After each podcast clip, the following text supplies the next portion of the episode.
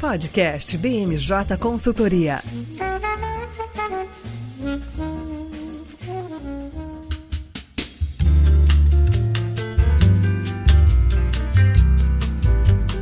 Olá, pessoal. Eu sou Fernanda César e estamos começando mais uma edição do BMJ Podcasts. Essa semana celebramos o Dia Internacional da Mulher e iremos comentar sobre as medidas assinadas pelo presidente Jair Bolsonaro para celebrar a data. Além disso, no último dia 3 foi aberto o prazo da janela partidária e as movimentações políticas estão a todo vapor aqui em Brasília. Primeiramente, queria desejar parabéns a todas as mulheres que estão nos ouvindo e as mulheres que estão presentes aqui comigo na gravação. É um dia muito importante, a gente sabe que a data tem muita história por trás e a gente não pode deixar né, de lembrar todo esse arcabouço que vem por trás dessa celebração, né? Comigo hoje estão Gabriela Santana, nossa coordenadora do Núcleo de Legislativo da BMJ. Tudo bem, Gabi? Tudo certo, Fernanda. É muito bom estar aqui é, nesse podcast especial da Semana da Mulher. Obrigada a você, Gabi, por topar participar com a gente. E também temos a presença da Letícia Mendes, nossa consultora de Legislativo. Como vai, Letícia? Oi, Fê, oi, Gabi. E uma saudação especial a todas as mulheres que vão escutar o nosso podcast. Maravilha, Leti.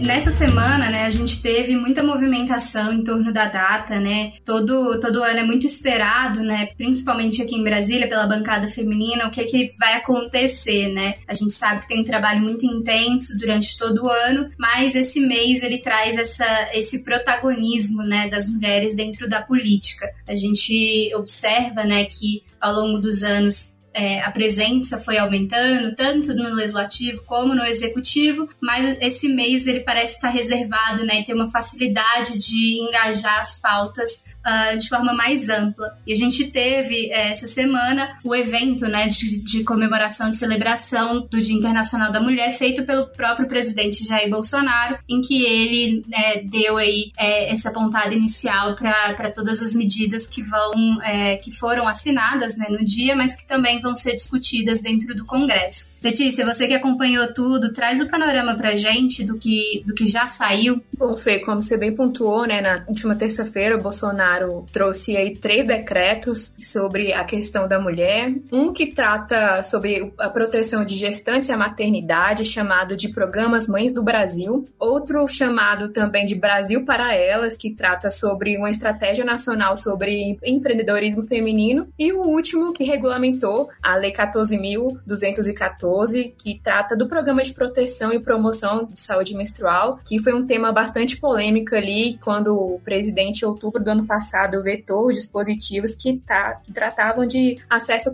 gratuito de absorvente para mulheres de baixa renda, né? Foi ali uma, um novo posicionamento do presidente diante de um, uma tomada de decisão que acabou sendo intemperiosa ali junto à bancada feminina e também junto a todos os parlamentares do Congresso Nacional. Realmente, esse tema, quando ele foi aprovado a primeira vez, né, e veio o veto, foi, foi uma coisa peculiar, né? Aconteceu de ter um atrito muito forte com a bancada, principalmente com as parlamentares que estavam mais à frente do projeto, né? Tem alguma diferença entre o decreto que saiu agora e o, o projeto é, anterior? Basicamente, o texto é bem similar com o que foi vetado. Ele trouxe basicamente os dispositivos ali que a população que vai ser afetada, que são as estudantes né, de escola pública, mulheres em, em situação de vulnerabilidade social e também mulheres encarceradas. Vai ser uma política que vai ser administrada pelo Ministério da Saúde também pelo Ministério de Segurança Pública, Justiça e Segurança Pública. E a gente pode observar né, que essas medidas podem ser pontuadas. Eu acho que não é ousado dizer que foi o grande aceno de Bolsonaro ao eleitorado feminino, diante de todo esse momento que ele está no poder, que ele, desde o início que ele chegou à presidência, sempre enfrentou um pouco de resistência em relação a, ao eleitorado feminino. As últimas pesquisas demonstraram que Bolsonaro tem bastante, uma postura bastante desfavorável à população feminina e que é a maior população de votantes né, no Brasil. Então, é, foi o principal aceno do presidente e principalmente propositivo, que nas últimas, nos últimos meses ele tem já recuado em algumas falas em questão ao uso de máscaras e a própria vacinação, porque hoje em dia a gente sabe que a mulher é sempre colocada nesse local do cuidado. Então, ela é a chefe da família que vai estar ali no mercado observando o valor das coisas, ela que vai cuidar do filho doente. Então, é, essas políticas podem ser colocadas ali ali em dois pilares, né? Da saúde e da economia, que são as principais questões que a população vai observar esse ano aí que tem eleição e que o presidente já se movimenta para poder antecipar as possíveis intempéries que ele vai poder ter ali quando a campanha estiver bem mais ativa. Com certeza, eu acho que a questão das eleições também é, amplifica né, a necessidade de você atender um eleitorado que hoje é gigantesco né, no Brasil. A gente sempre ressalta isso, né, que a gente usa termos minorias para tratar de, de, certos grupos que na, em quantidade não são minorias, né? E mulheres no Brasil a gente sabe que não é, é um grupo minoritário é, e tem muito voto, né? Acho que não é, não é errado a gente dizer que vários parlamentares lutam, né, por esse eleitorado para garantir ali uma margem boa durante as suas eleições. Vale complementar também, Fernanda, que o poder da bancada feminina no Congresso Nacional tem aumentado ao longo do tempo. As parlamentares é, mulheres, elas têm tido protagonismo na de, no, assim, nas decisões políticas dentro é, da Câmara dos Deputados e do Senado Federal. São parlamentares que hoje figuram em rankings de cabeças do Congresso, parlamentares mais influentes, e isso também demonstra que é preciso ter um olhar mais atento para o eleitorado feminino e também para as parlamentares mulheres. Muito bem pontuado, Gabi. Eu acho que é, a gente observa né, uma crescente no número de, de como eu estava falando no início, né, de é, mulheres interessadas e participativas na política de forma uh, é, é, um pouco lento, né? Um processo mais lento, claro, mas elas estão aparecendo e estão aparecendo de forma muito é, forte, né? Em ambientes de decisão mesmo, e, e isso é muito louvável. É, mas, Letícia, eu queria voltar no segundo decreto, né? O decreto que cria é, o programa Brasil para Elas. Eu achei interessante, né? Também puxar para esse lado econômico, porque foi uma pauta bastante discutida também a questão do empreendedorismo, né? Porque a gente tem uma discussão grande no Brasil hoje do, do desemprego, né? Isso também é um aceno nesse sentido do presidente? Com certeza, Fernanda. E principalmente, né, hoje em dia a gente sabe que com os níveis de desemprego altos e quem está sendo mais atingido são as mulheres. Então, está promovendo políticas públicas que afetem esse setor, que afetem essa população, né, especificamente, vai gerar algo bom para o presidente. Então, é um ponto também importante de, de colocar que os próprios nomes dos programas, né, fazem muito à tona aquilo que o presidente gosta, que é o programa As Mães do Brasil, o programa Brasil para Elas. Então, o Bolsonaro, através destes, destes decretos, ele quer colocar a marca dele. Então, e principalmente relacionado ao cunho econômico, ele quer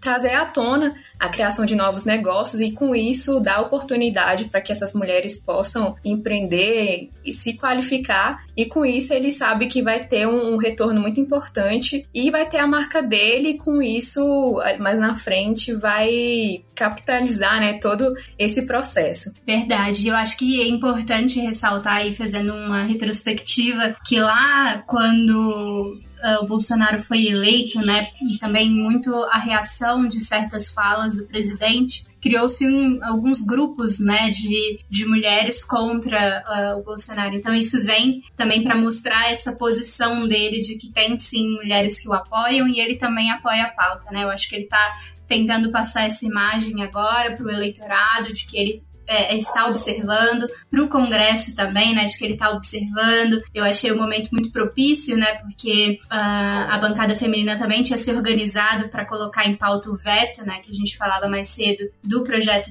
sobre saúde menstrual, e ele resolveu qualquer problema que ele possa ter na sessão dessa semana sobre vetos, né. Então, ele consegue sair com algumas vitórias, apesar de ter saído, né, algumas falas do presidente, assim, cortadas no evento, que também não agradaram. É, é, ao público, mas eu acho que de forma geral ele sai com algumas vitórias aí dessa semana e pode, né, dar o tom aí para o resto do mês, que com certeza terão outras ações dentro do Congresso. Fê, eu só queria apontar mais uma questão que você trouxe, né, como das ações e do impacto dessas ações que Bolsonaro vai ter. A gente costuma falar muito na nossa área em janela de oportunidade. Eu acredito que Bolsonaro trouxe aí aquilo que está utilizando bastante hoje em dia, né, de acabamento, um revestimento 3D, para que ele possa ali, com muita criatividade, modificar um cenário que estava ruim e a partir disso trazer novos pontos de vista e de fato reformular o aquilo que ele tinha feito no passado Estado ou que possa ali trazer para a população feminina um novo olhar dele, até mesmo um novo Bolsonaro, né? Porque a gente sabe que no passado já teve falas mais incisivas, mas já demonstra um novo ar ali que ele vai estar tá pontuando nas próximas semanas e também já antecipando aquilo que vai ser quando as campanhas começarem, né? Quando tudo tiver ali mais à tona e o presidente já demonstra que ele já recuou em algumas questões e que ele quer construir daqui em diante pode ser algo completamente diferente daquilo que nós vimos em 2018 e até dentro da sua própria trajetória política. Com certeza.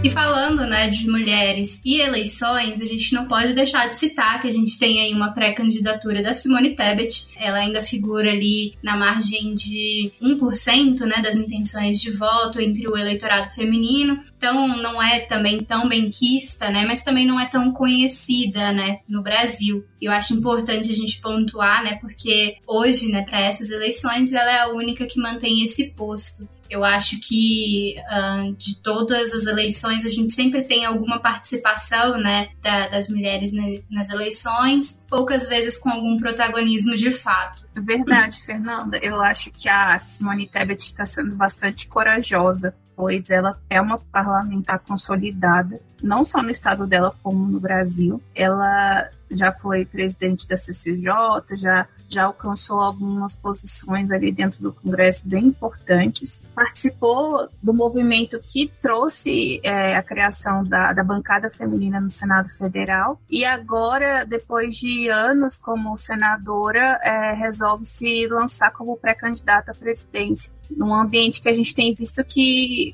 é bastante masculino. Existem conversas e negociações para que a atual ministra da Agricultura, Tereza Cristina, seja é, vice do presidente Bolsonaro, numa, numa possível chapa Bolsonaro, Tereza Cristina, mas é mais provável que ela venha como senadora pelo estado natal dela. É, só que a, a, gente vê que a história das eleições presidenciais são ou uma candidata a presidente, mulher, como aconteceu no caso da Dilma Rousseff, mas na maioria dos casos, mulheres como vices para compor uma chapa. Então, esse movimento dela realmente é bastante corajoso e pensando também na quantidade de votos que ela possivelmente teria, né, de acordo com as pesquisas eleitorais atuais. De fato, vamos ver se essa candidatura vai se firmar, mas é sempre importante, né, a gente dar esse protagonismo quem tá, quem não tem tantas chances, mas sempre tá tentando ali de alguma forma. E aproveitando que você citou aí a Tereza Cristina e falou um pouco de eleições, acho importante a gente virar um pouquinho a nossa pauta para um outro momento importante que está acontecendo aqui em Brasília, desde o finalzinho da última semana, né? Desde o dia 3, que é o início da janela partidária, né? A gente aqui em Brasília estava ansioso, ansiosos por esse momento, porque uh, muita coisa vai ser resolvida só após esse período, né? Então a gente vai ter de fato, é quase que o, o, nosso carnaval, né? O ano só vai começar de fato depois que tudo isso estiver consolidado, assim como as federações, né? Então comenta pra gente, Gabi, o que que significa essa janela partidária, né? Assim, para todos os nossos ouvintes também é, ficarem na mesma página e o que está acontecendo, pelo menos até agora, né? Tá esses poucos dias que já deu início. Antes de começar a falar sobre isso, já por a gente estar tá entrando nessa pauta de janela partidária e mudanças aí é, na composição eleitoral para o cenário de eleições, acho que vale mencionar que o senador Rodrigo Pacheco desistiu formalmente é, da candidatura dele à presidência é, e ele, eu acredito que competia ali de certa forma com os votos da Simone Tebet. Então, talvez isso fortaleça de alguma forma é, a possível candidatura da Simone Tebet, que também ainda não está 100% definida, como você bem falou. E aí, trazendo para a janela partidária, nós conversamos muito sobre isso, né, Fernanda, Letícia, sobre como lá em janeiro a gente já tinha esse feeling de que a, a janela partidária ditaria muito dos trabalhos do Congresso esse ano. A gente sempre sendo questionado sobre quando que as eleições das comissões temáticas da Câmara dos Deputados ocorreriam e sempre a nossa leitura era pós-janela partidária. E indo no, nos corredores do Congresso, a sensação é, é, de tensão mesmo dos parlamentares. Não à toa, é, o presidente Lira, o presidente da Câmara, é, o Arthur Lira, ele acabou decidindo por manter o sistema híbrido, porque muitas das negociações estão acontecendo nos estados. E quando você fala de um parlamentar ou uma parlamentar mudando de partido, você não está falando só daquela pessoa mudando de partido, mas também de todos os apoiadores políticos que aquela pessoa tem. Então é um momento muito importante, é um momento que os políticos eles podem mudar de partido sem correr o risco de perder o seu mandato. Existem as, as possibilidades de fazerem trocas é, antes disso, como é, extinção da sigla, descompatibilização com os ideais do partido, mas esse é um momento que corre-se menos risco e geralmente é um momento que é, o, que é onde é, começam as conversas também sobre quais serão os, os recursos do partido que serão destinados para a campanha daquela pessoa que vai concorrer às eleições. Então é um momento super importante e esse ano, onde a gente tem um cenário bastante diferente de 2018, com o enfraquecimento do bolsonarismo, a, a volta desse sentimento dos anos áureos do PT e o, o Lula vindo como candidato a presidente, é, faz com que realmente esse momento seja especialmente mais tenso do que os últimos anos. E, Fernanda, vale pontuar que nas próximas semanas é, os prefeitos e vereadores é, estarão em Brasília, então provavelmente é, eles também irão participar dessas conversas. E eu falo isso porque, inclusive, é, verifiquei um post da ministra Tereza Cristina falando sobre a mudança dela de partido. É, ela saiu do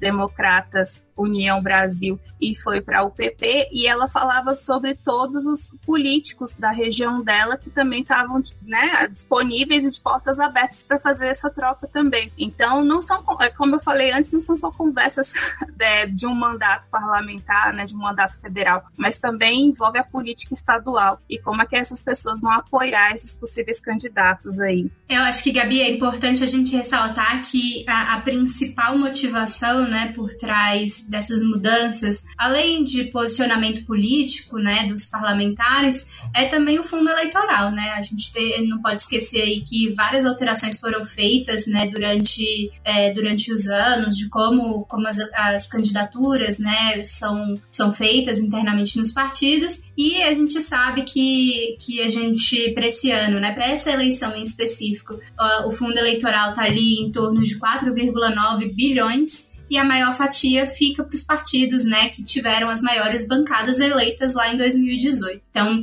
isso é muito interessante, né, observar também essa movimentação. A gente já tem visto, né, alguns partidos aí levando a melhor, né, Gabi? Com certeza, principalmente os partidos de, do centro, né, do, do, do, tal centrão fisiológico que a gente tanto comenta aqui no podcast. É, Fernanda, é, Exatamente, a gente tem o, a destinação de verbas. Quando eu falo destinação de verbas dos partidos, também envolve a questão do fundo eleitoral, mas também existe um outro fator aí, né? É sobre também como você vai é, fazer campanha dentro dos estados. É, se você está em um partido, por exemplo, onde você precisa dividir o seu reduto eleitoral com outro parlamentar, e quais são as chances aí de você realmente conseguir se eleger.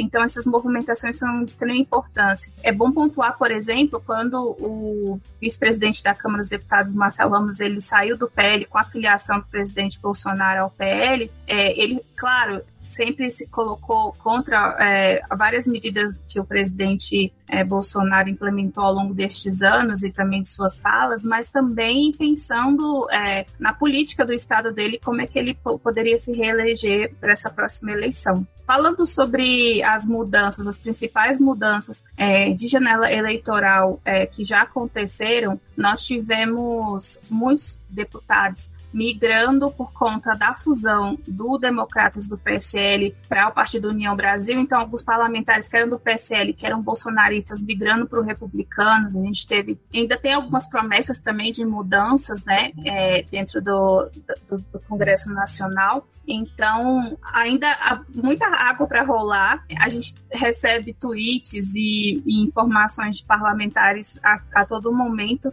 é, que as negociações estão acontecendo e acredito que a gente vai ter uma mudança substancial aí na conformação dos partidos políticos é, depois do primeiro de abril. Falando sobre a Câmara dos Deputados em específico, acho que é importante a gente mostrar, né, que hoje o maior partido, né, é o União. Ele está com 81 parlamentares, mas a expectativa é que esse número dê uma leve baixada, né, porque muitos, né, dos parlamentares que estavam nos outros partidos que foram é, incorporados à União, né, que foram se tornaram união, na verdade, vão deixar a sigla, vão procurar outro, outro partido, justamente para né, poder concorrer em seus estados com menos interesses de outros candidatos. E além disso, né, falando mais especificamente das federações, a gente também está nesse período, né, das federações e algumas uh, decisões aí essa semana também aconteceram, né, Gabi? Acho que o PT já é, conseguiu ali fechar algumas decisões importantes para essa eleição, né, no final desse ano, que, que são muito relevantes e que vão desenhar aí uh, os próximos meses. Exatamente, Fernanda. É, soubemos ontem que o PT é, fechou a, a, federação junto com o PCdoB e o PV, e a surpresa dessa notícia foi o PSB ficar fora da federação. No primeiro momento, a notícia foi recebida com certa ressalva pelo,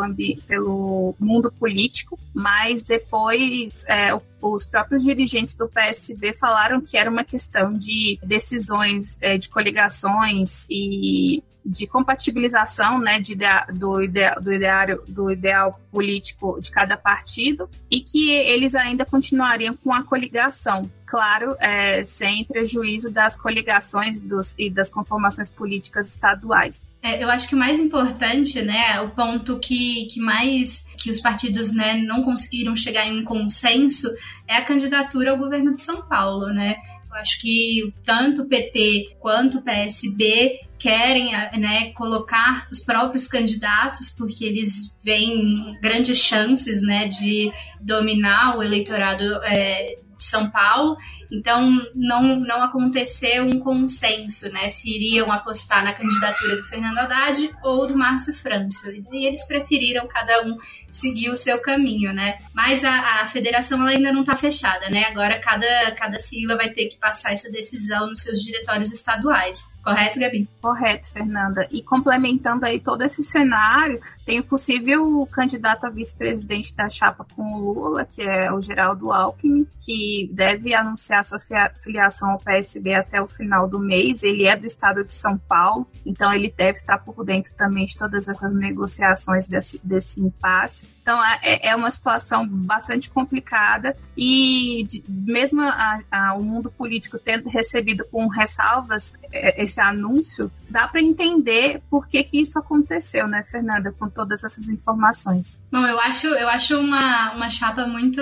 inusitada, né? A gente estava comentando, é, quem acompanhava lá atrás e vai olhar agora, né? O, o, o eleitorado vai olhar e vai falar nossa, que inusitado e que diferente, né? Porque a gente tem é, acompanhado aí nos últimos anos a polarização, né? Cada candidato fica de um lado, não, não diria que o extremo um do outro em questões ideológicas, mas assim, de ataque mesmo, de confronto, né? De posicionamentos contrários. E a gente tem é, dois candidatos que no passado estavam nessa posição e agora se unem, possivelmente vão se unir, né? Para concorrer aí nesse pleito. Então isso vai ser interessante de observar como é, essa união desse, dessas duas figuras, né, que o eleitorado brasileiro conhece, conhece bem, uh, como isso vai, vai uh, aumentar as chances ou diminuir as chances do, dos outros candidatos, né?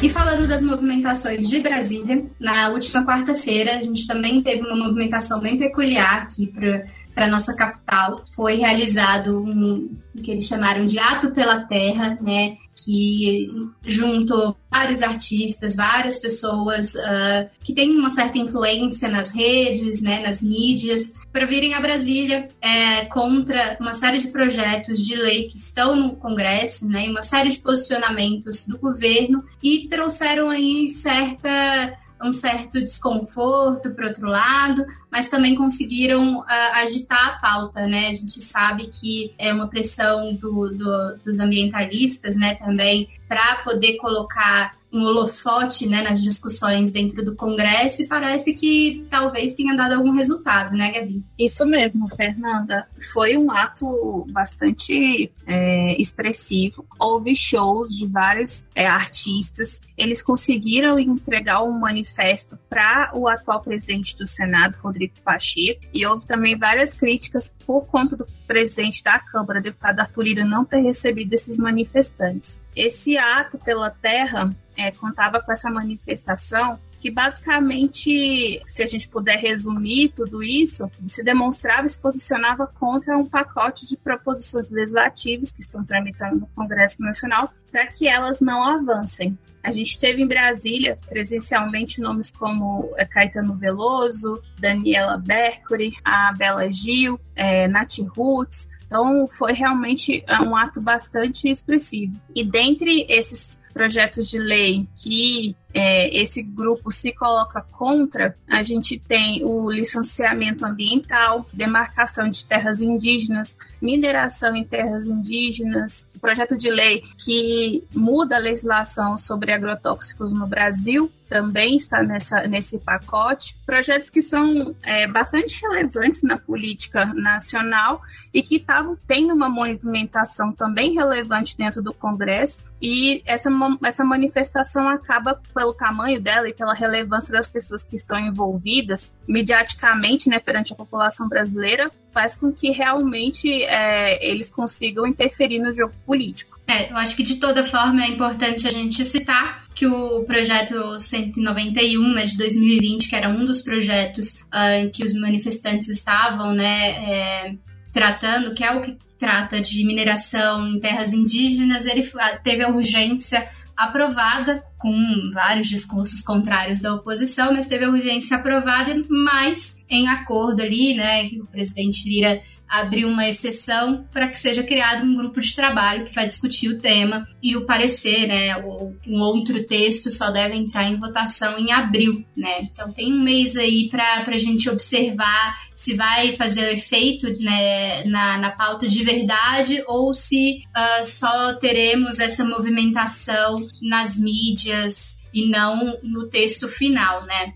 Exatamente, Fernanda. Vale também falar que esse ato político, ele também acaba por causar preocupação na base política do Bolsonaro, porque durante o dia de ontem foram é, diversas vezes, foram vários os momentos em que os manifestantes e os artistas gritaram fora Bolsonaro. Então, se um movimento desse ganha forças, como foi aquele em 2013, né, não são só cinco centavos, e que a gente viu toda o desenrolar política que a gente ainda está tá vivendo, né, é, não sei se seria é, esse tamanho, posso estar exagerando, é, nem dizer, não estou nem dizendo também que, que pode tomar esse, essa proporção, mas esses movimentos eles precisam ser é, vistos com, com certa cautela pelos movimentos políticos, né? De como eles também podem é, interferir no jogo eleitoral para a presidência. Bom, eu acho que o Bolsonaro ele é bem acostumado com, com esses artistas, né? Eles uh, sempre foram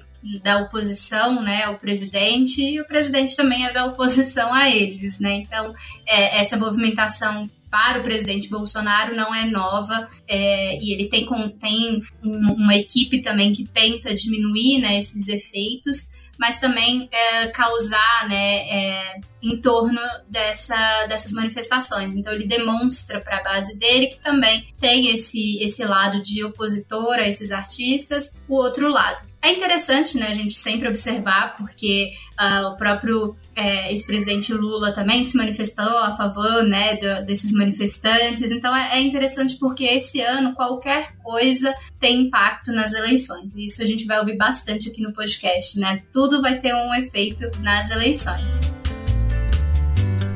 E para finalizar nosso podcast, a gente não pode deixar de fora uma votação que está acontecendo agora, né, enquanto a gente grava o podcast na quinta-feira, que é a aprovação dos projetos sobre combustíveis. A gente vem falando há algum tempo dessa movimentação, é, até semana passada faltava aí um acordo entre, entre o governo, né, e todos os parlamentares. Esse acordo aconteceu, algumas alterações foram feitas no texto, algumas alterações talvez sejam barradas lá na frente na Câmara, mas pelo menos no Senado o, os projetos foram destravados e, e, a gente agora, nesse momento, já teve aprovação de um, logo mais deve ter uh, a do próximo projeto. E eu queria que a Letícia comentasse um pouquinho do que está acontecendo na sessão. Sim, Fê, o Senado aprovou agora há pouco, por 61 votos a 8, né? A gente pode observar uma votação expressiva, o projeto que trata da estabilização de preço dos combustíveis. É, diante da, da crise né, do barril do petróleo por conta da guerra na Ucrânia, os parlamentares tiveram mais essa pressão, né, de para acelerar a votação do pacote dos combustíveis. E também agora eles vão continuar apreciando o projeto de complementar que trata da questão do ICMS, que são matérias super importantes que diante de, da nova conjuntura que o mundo tem vivenciado e além da alta do preço dos combustíveis aqui que já estavam sendo pressionados desde o final do ano passado, os parlamentares têm catalisado a importância, né, de trazer essa matéria ser apreciada para que ela se torne logo uma legislação para ter efetividade para a população. Quem sabe, ano eleitoral, economia são, são temas super importantes. E quem era o grande preocupado né, desse, desses dois projetos é o Ministério da Economia, que tem um posicionamento que é bem semelhante a uma música que fala aí do sertanejo, que eles vão tentar apagar fogo com gasolina, né? Então, o Ministério da Economia estava bastante preocupado. É, no início da semana, estavam falando que os dois projetos não resolveriam né, a atual conjuntura, então vamos acompanhar as movimentações, como que vai ficar a votação na Câmara e com certeza vai ainda ter muitas movimentações em torno desse tema nas próximas semanas. É, e vale ressaltar que esse projeto aprovado uh, agora há pouco teve a inclusão de um auxílio gasolina, que é um, um, tema sempre muito polêmico, né, quando a gente abre um novo auxílio. Então, talvez na Câmara dos Deputados essa discussão